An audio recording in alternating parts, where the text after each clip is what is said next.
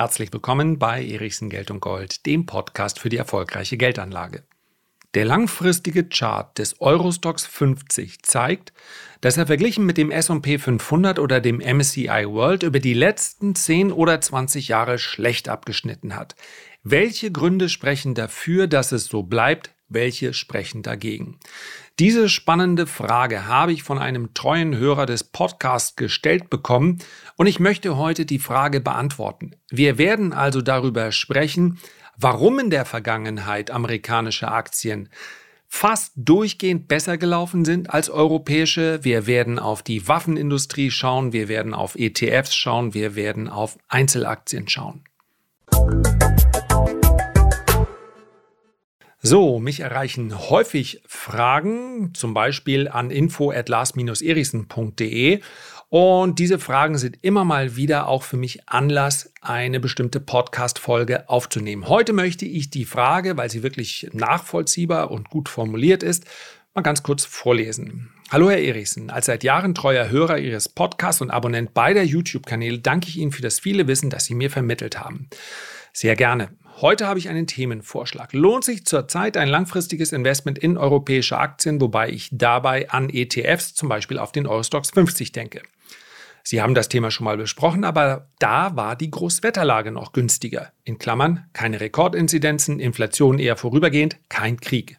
Damals war das Hauptargument für europäische Aktien, wenn ich mich recht erinnere, und Sie haben sich recht erinnert, ihre im Vergleich zu amerikanisch relativ günstigen Kurse. Muss ich dazu sagen, hier sind nicht Kurse, sondern Bewertungen gemeint, aber wir wissen, was gemeint ist und dass der europäische Markt nachziehen könnte. Völlig richtig. Der langfristige Chart des Eurostox 50 zeigt aber, dass er verglichen mit dem S&P 500 oder dem MSCI World über die letzten 10 oder 20 Jahre schlecht abgeschnitten hat. Auch das stimmt.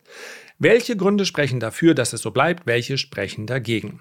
Ich mache das Ganze jetzt natürlich anonym. Ich sehe den Namen hier vor mir, aber ich hätte erst nachfragen müssen, ob ich den Namen nennen darf. Also, die Frage ist gut und deswegen möchte ich gleich zu Beginn sagen, ich seziere zwei Sätze aus dieser Mail jetzt sofort.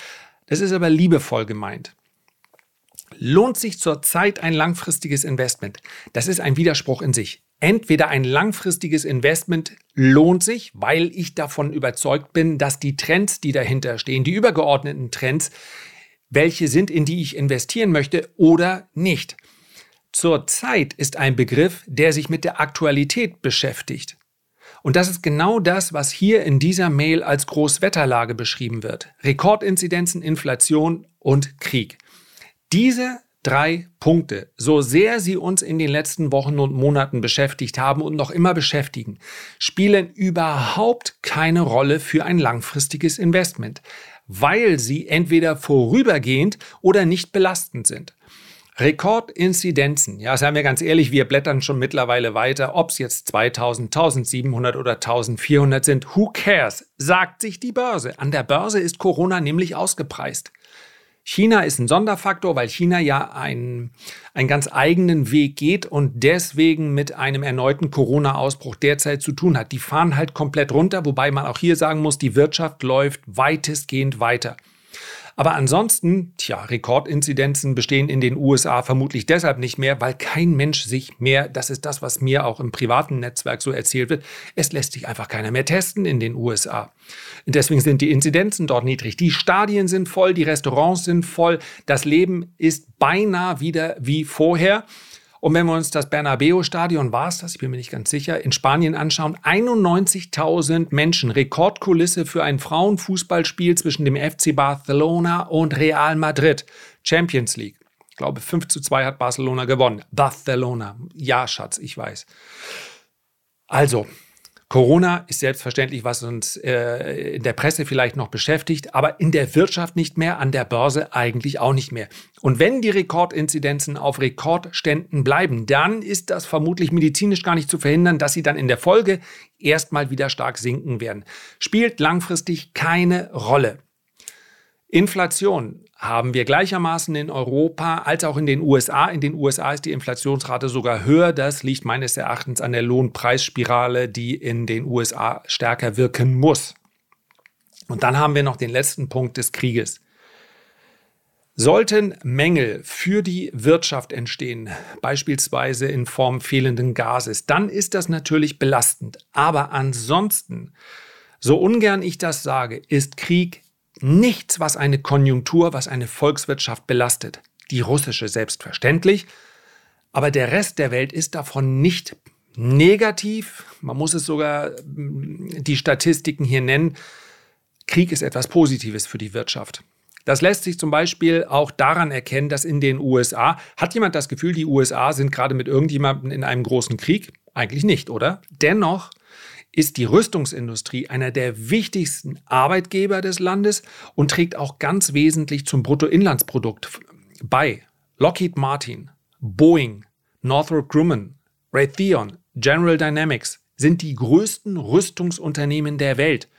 Und wir sprechen hier über Milliarden Umsätze. Allein Lockheed Martin 70 Milliarden, Boeing 40 Milliarden. Die meisten nehmen als Flugzeughersteller Boeing wahr, aber Boeing ist, baut auch, äh, ja, baut auch andere Flugkörper und nicht nur Flugzeuge.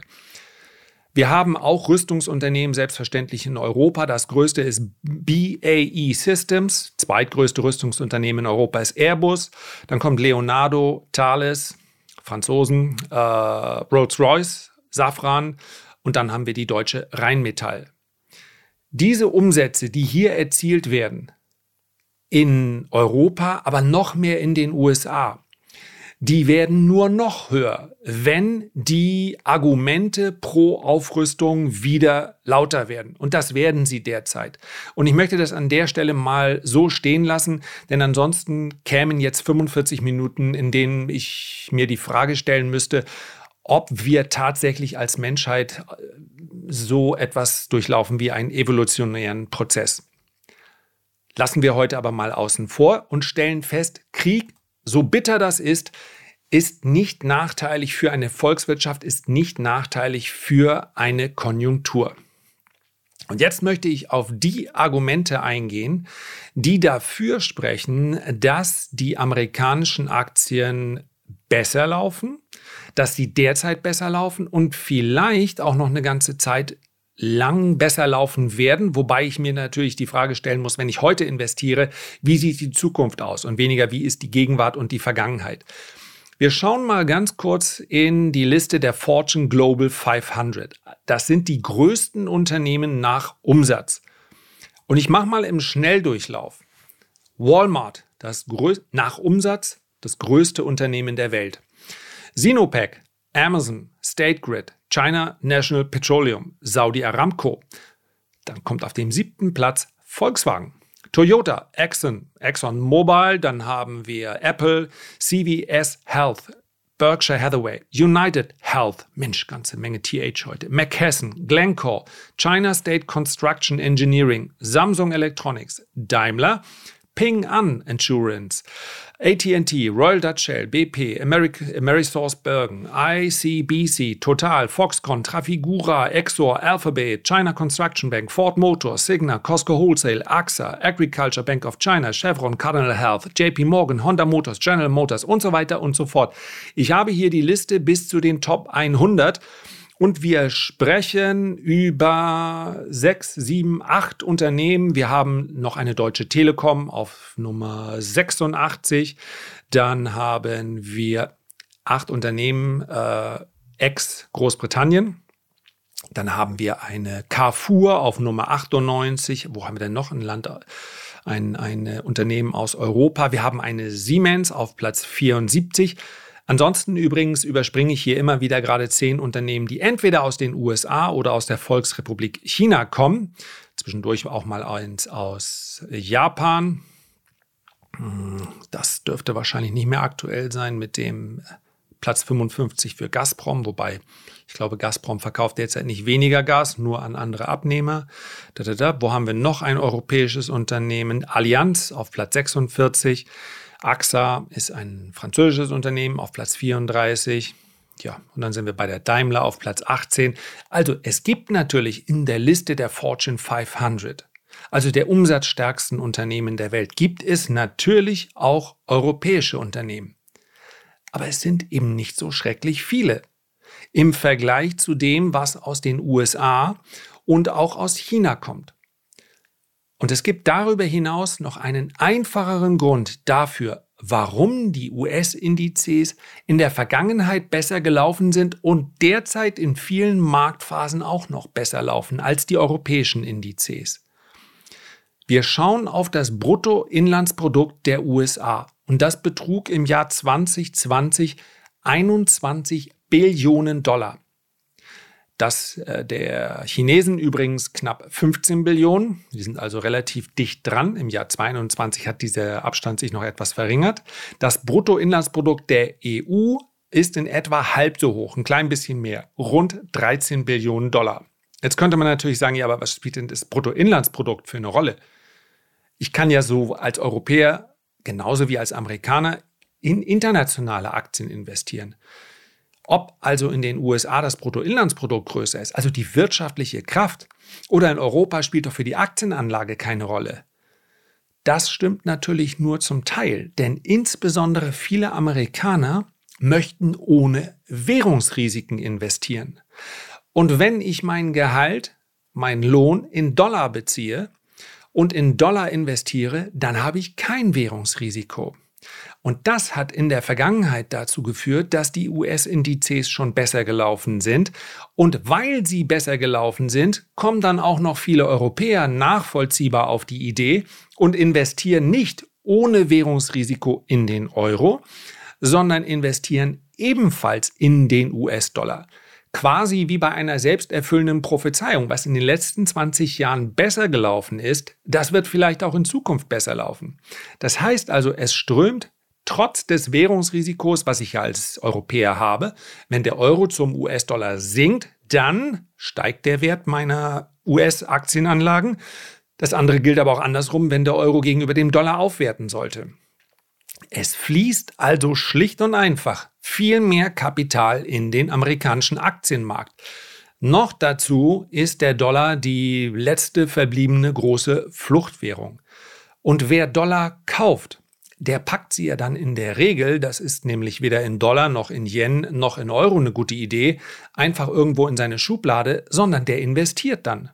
Wenn ich also mich entscheide, meinen Euro, weil ich denke, dass der an Kaufkraft verlieren könnte oder dass er sich schwächer entwickelt gegenüber dem Dollar, in Dollar tausche, dann habe ich ja Dollar in der Hand und dann muss ich diese Dollar investieren. Das ist der Grund, warum es solche großen hm, ich will gar nicht sagen Mythen, denn es ist tatsächlich so, so etwas wie den Petrodollar gab. Wenn Rohstoffe auf Dollarbasis abgerechnet werden müssen, dann entstehen dabei Dollar. Ich verkaufe meinen Rohstoff in Dollar, erhalte Dollar und mit diesen Dollar mache ich dann was? In Dollar investieren. Und das sind amerikanische Aktien. Deswegen war es für die Amerikaner so wichtig in der Vergangenheit und auch heute noch, dass der Dollar die Stellung hat, die er eben heute hat. Und deswegen wird es auch den einen oder anderen Konflikt, um es mal vorsichtig zu formulieren, in der Vergangenheit gegeben haben bei den Staaten, die hier ausscheren wollten. Die Dollar-Dominanz ist gerade für die USA enorm wichtig. Denn wenn ich die größte, wichtigste Währung auf diesem Planeten habe, dann kann ich mich theoretisch unbegrenzt verschulden.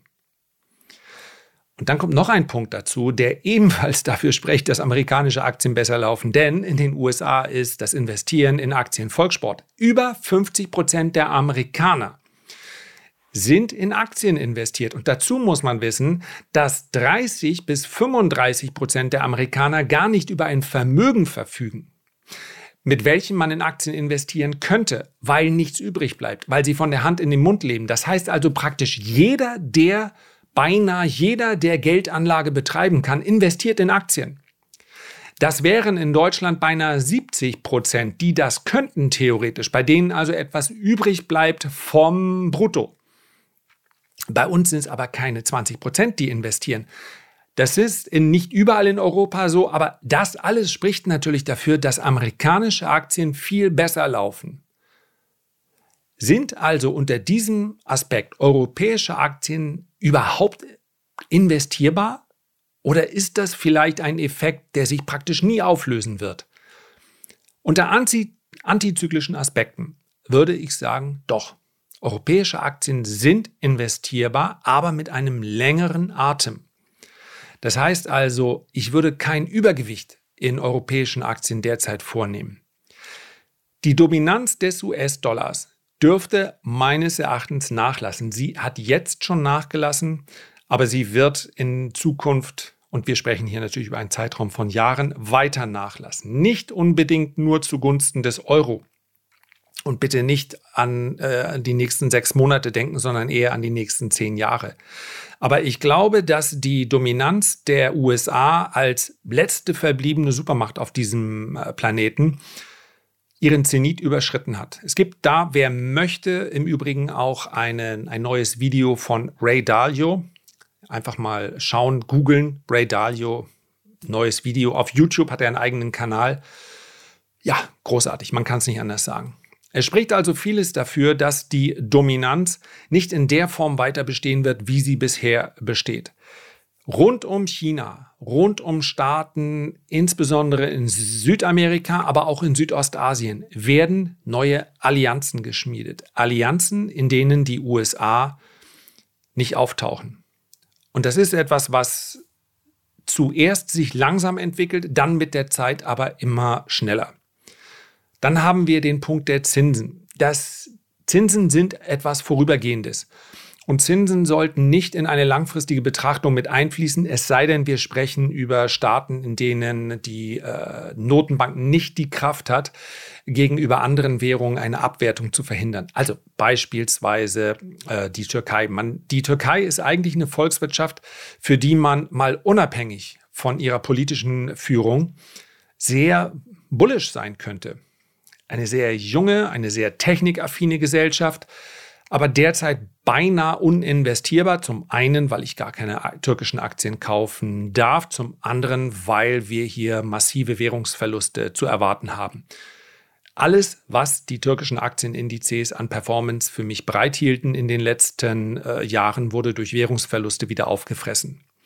Das gleiche gilt für Argentinien, erlebt derzeit gerade wieder einen Aufschwung aufgrund der Rohstofferholung.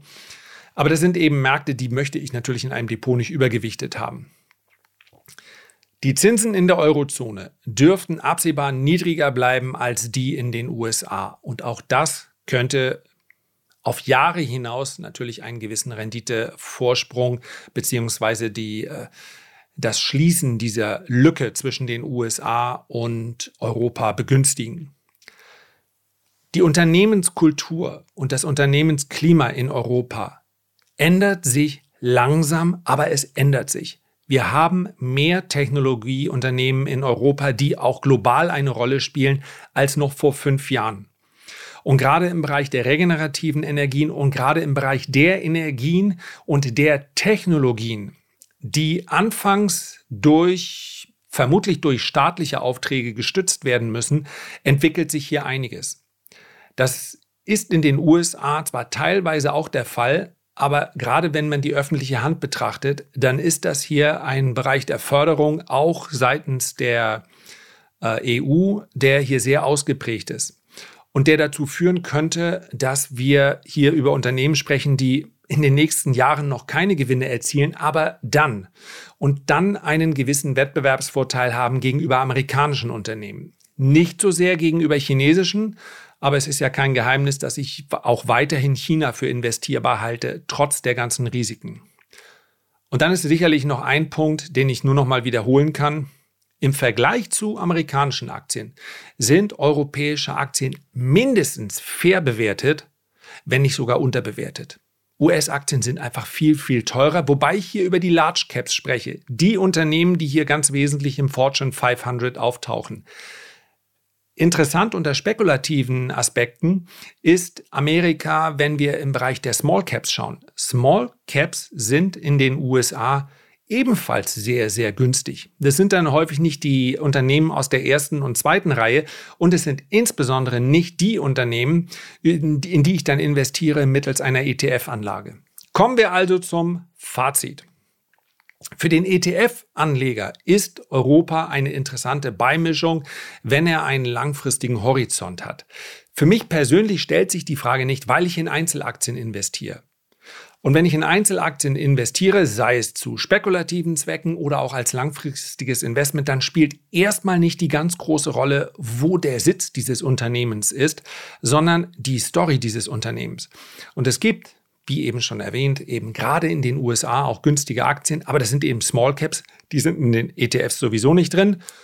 Und es gibt insbesondere in Europa eben auch viele Large Caps, die glaube ich, in den nächsten fünf bis zehn Jahren eine sehr ordentliche Performance erzielen werden. Diese selektive, dieses selektive Vorgehen ist natürlich nur möglich, wenn ich auf Einzelaktien setze. Ich möchte aber dennoch hier sagen, sofern Geldanlage für mich eine Pflichtaufgabe ist, vielleicht eine angenehme Pflichtaufgabe, ist es völlig in Ordnung, wenn man auf ETFs setzt. Ich möchte niemanden dazu überreden, jetzt sein ETF-Portfolio aufzulösen und zu sagen, fortan mache ich das mit Einzelaktien. Da kann man auch sehr viel verkehrt machen. Mit ETFs erhält man das, was mir der Gesamtmarkt gibt. Und das ist in der Vergangenheit durchaus ordentlich gewesen. Herzlichen Dank für deine Aufmerksamkeit. Wenn du dir ganz kurz die Zeit nehmen würdest, ein Feedback oder einen Kommentar zu hinterlassen, vielleicht auch den einen oder anderen Stern, dann würde ich mich sehr freuen. Am besten gleich erledigen. Am allermeisten freue ich mich aber, wenn wir uns beim nächsten Mal gesund und munter wiederhören. Bis dahin alles Gute, dein Lars.